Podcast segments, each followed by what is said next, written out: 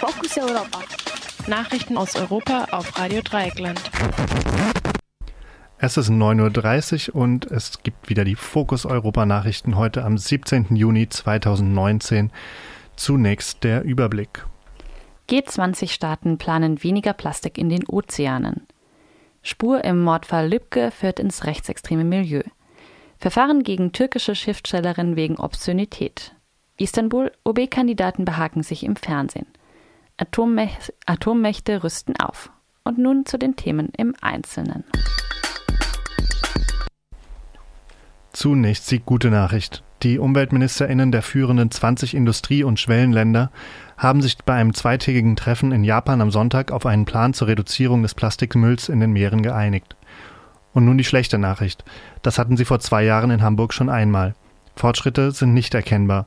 Und nun die zweite schlechte Nachricht. Auch die neue Übereinkunft enthält keine bindenden Vereinbarungen. Es sollen Erfahrungen bei der Müllvermeidung ausgetauscht werden. Außerdem sollen Innovationen wie abbaubares Plastik gefördert werden. Außerdem soll die Analyse des Problems verbessert werden. Neuere Untersuchungen relativieren allerdings die Vorteile der angeblich umweltfreundlichen Plastiksorten.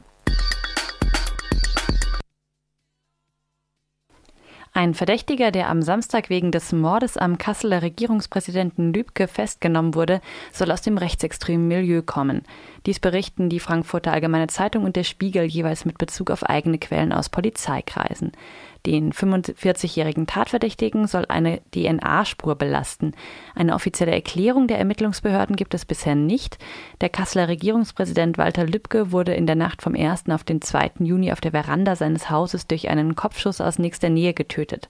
Im Herbst 2015 hatte der CDU-Politiker Lübcke in einem Wortgefecht mit Flüchtlingsgegnern diese auf christliche Werte hingewiesen. Anschließend sagte Lübcke, wer diese Werte nicht vertritt, kann dieses Land jederzeit verlassen, wenn er nicht einverstanden ist. Danach wurde Lübcke aus dem Pegida-Umfeld und von Reichsbürgern heftig angegriffen und bedroht. Auf, dem, auf einem rechten Blog wurde seine Adresse veröffentlicht. In Kommentaren auf demselben Blog wurde zum Mord an Lübcke aufgerufen. Nach Lübkes Tod kommentierte der AfD-Kreisverband Dietmarschen das Verbrechen im Netz hämisch. Auch andere Rechte begrüßten den Mord. Der Istanbuler Verlag, der die Werke der türkischen Schriftstellerin Elif Shafak verlegt, wurde durchsucht. Werke der Autorin wurden beschlagnahmt, um Beweise für Obszönität zu finden. Elif Shafak lebt in London.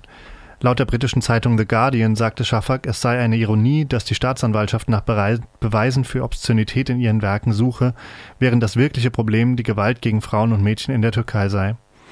Frauenorganisationen gehen von Hunderten sogenannter Ehrenmorde an Frauen im Jahr in der Türkei aus. Der Staatspräsident Tayyip Erdogan lehnt die Gleichstellung von Mann und Frau explizit ab. Elif Shafak ist die bekannteste lebende türkische Schriftstellerin. In ihren Romanen stehen Frauen häufig im Mittelpunkt.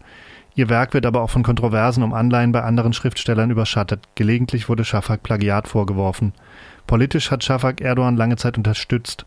In den letzten Jahren hat sich Elif Schafak aber von Erdogan abgewendet. Insbesondere vor, der, vor den Kommunalwahlen am 31. März kritisierte sie Erdogans Politik in Interviews und bei einer Podiumsdiskussion in London. Nun hat die Staatsanwaltschaft plötzlich Obszönitäten in ihren Werken entdeckt. Zum ersten Mal seit 17 Jahren traten gestern wieder zwei Spitzenkandidaten gemeinsam in türkischen Fernsehsendern auf. Der Kandidat der Opposition, Ekrem İmamoğlu, gewann die Wahl am 31. März, die, die Bürgermeisterwahl in Istanbul am 31. März mit hauchdünnem Vorsprung. Erdogans AKP hat die Wahl jedoch erfolgreich angefochten. Sie wird nun am 23. Juni wiederholt. Imamolu kritisierte gleich am Anfang die Entscheidung der Wahlkommission. Begründet wurde die Annullierung der Wahl hauptsächlich damit, dass nicht alle Wahlleiter Beamte waren. Allerdings wurde nur die Wahl des Oberbürgermeisters annulliert, während gleichzeitige Wahlen von Stadträtinnen und Distriktbürgermeisterinnen nicht annulliert wurden. Imamolu zog, zog zum Vergleich eine 20-Lira-Note aus der Tasche. Niemand würde sagen, von diesem Geldschein seien 5 Lira gefälscht, der Rest aber echt. Erdogans Kandidat Binali Yildirim warf Imamoglu dagegen mehrfach angebliche Lügen vor. Außerdem behauptete er, die Opposition verunglimpfe religiöse Stiftungen, die der regierenden AKP und teilweise auch der Familie des Präsidenten Erdogan nahestehen.